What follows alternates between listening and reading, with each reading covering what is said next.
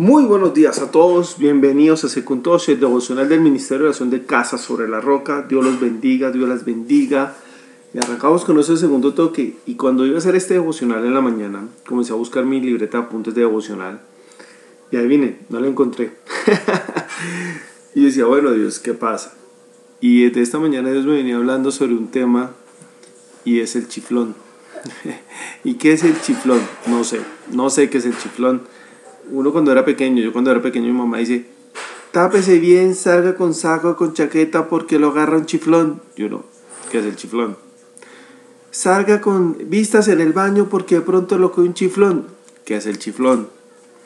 Y comenzando a buscar y a mirar qué era el chiflón, no he sabido, no he descubierto si es un viento, si es un cambio de temperatura, si es alguien que viene y te pega una gripa, no sé qué es el chiflón. Este no iba a ser el devocional de hoy. Como les digo, no encuentro el cuaderno. Pero desde esta mañana, orando Dios, Dios mostró esto. Y quiero decirles algo y es, eh, ¿cuál es el chiflón que estás dejando meter a tu vida? Si, si nosotros vamos a la palabra de Dios, vamos a Job 24, 16, dice, por la noche entra el ladrón a casa ajena, pero se encierra durante el día, de la luz no quiere saber nada. Y cuando yo miro lo que me decía mi familia y mi mamá, mi abuela, el chiflón, el chiflón, cierra la puerta que se mete un chiflón, aquí yo comienzo a hacer un paralelo y es, oye, eh, ¿qué puerta tienes abierta para que se entre ese chiflón? ¿Qué ventana tienes abierta para dejar entrar ese chiflón? ¿Cuál es la puerta, cuál es la ventana que estás dejando abierta para que entre el ladrón a tu vida y comience a destruir y comience a robar. Y esto me llevaba a Proverbios 29-24 que dice, el cómplice del ladrón atenta contra sí mismo. Y tú cuando dejas una puerta abierta, cuando dejas una ventana abierta, estás siendo cómplice del enemigo.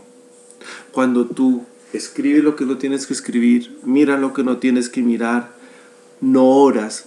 Y aquí quiero ser muy radical en algo y es, viejito, viejita, si ustedes no oran, están siendo cómplices del ladrón.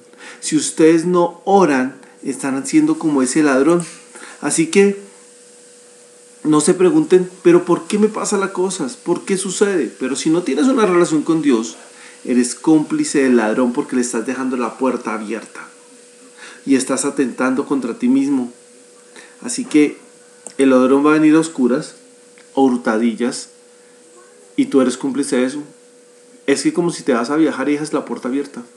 El dejar de orar, el dejar de tener una relación con Dios, es dejar una puerta abierta para que el enemigo entre y haga desastres en tu vida.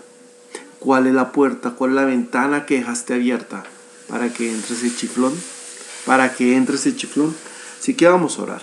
Padre Santo, lloro en este día para que tú tomes control, Padre bendito. Muéstranos, Padre bendito, cuál es esa puerta que hemos dejado abierta, cuál es esa ventana que hemos dejado abierta, Señor la cual estamos permitiendo que el enemigo venga, el ladrón venga a hurtar, matar y destruir, Señor, porque yo me doy cuenta, Señor, de que al hacer esto, Señor, estoy siendo cómplice, cómplice del ladrón, Señor, y no quiero ser cómplice, porque va a ir en contra de Santo Dios.